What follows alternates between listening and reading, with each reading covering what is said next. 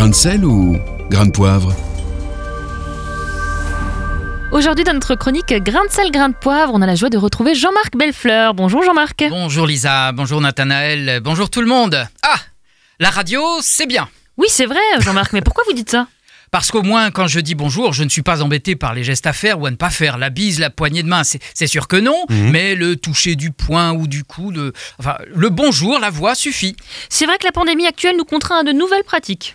Oui, les fameux gestes barrières. C'est c'est vrai qu'il nous faut pas, pla- il ne faut pas plaisanter avec la pandémie. hein. Mais quand même, Lisa, euh, que deviennent alors nos, nos retrouvailles sans leurs accolades, euh, nos bises et nos poignées de main euh, amicales, familiales, cordiales, euh, celles par lesquelles nous exprimions notre joie de nous revoir? Sans jeu de mots, avec cette distance imposée, j'ai l'impression de verser dans une relation distante. Plate, euh, froide, euh, sans expression. Quand on ne prend pas le temps de se serrer la main, quand on ne s'arrête pas un instant pour faire la bise, c'est un peu comme s'il régnait un genre d'indifférence entre nous, comme si la relation n'était vécue qu'à moitié. quoi. Mmh, c'est vrai, vous exprimez là un sentiment très inscrit dans, dans nos cultures. Se saluer sans contact physique apparaît euh, comme incomplet. Et même refuser un contact lors d'une salutation est une offense. hein. Mhm. Euh, pourtant, les Asiatiques, par exemple, se passent très bien de, de ces contacts, les évitent plutôt. Leur salutation consiste à s'incliner légèrement en direction de la personne saluée qui fait de même. Autrement dit, il nous faut inventer un mode de salutation qui convienne à la situation actuelle. Oui, qui n'enfreint pas les règles sanitaires. Hmm. J'ai vu apparaître plusieurs tentatives hein, de, de retrouver ces fameux contacts physiques. Le contact du pied, mais bon, ça, c'est un peu laborieux et pas vraiment pris au sérieux. quoi.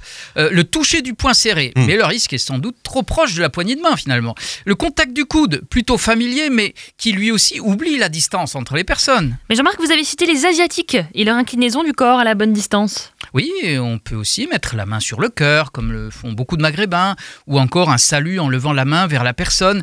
Tiens, j'y pense, le salut militaire sans contact pourrait aussi nous inspirer. Hein Euh, ces tâtonnements, alors sans jeu de mots, hein, euh, témoignent de notre besoin d'avoir des salutations qui demeurent des petits moments importants.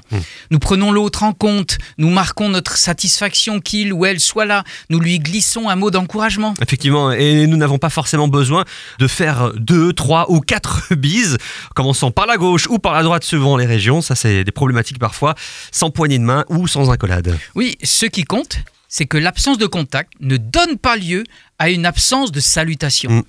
Et nous verrons euh, où nous en serons dans, dans quelques mois, euh, quels gestes auront pris place dans notre vie en société. Ce qui compte, c'est que nous prenions bel et bien l'autre en considération, que nous lui exprimions quelque chose de respectueux, de positif, de citoyen, voire d'amical ou convivial. Merci beaucoup Jean-Marc Bellefleur. Réécoutez, partagez. Tous vos replays sont sur farfm.com.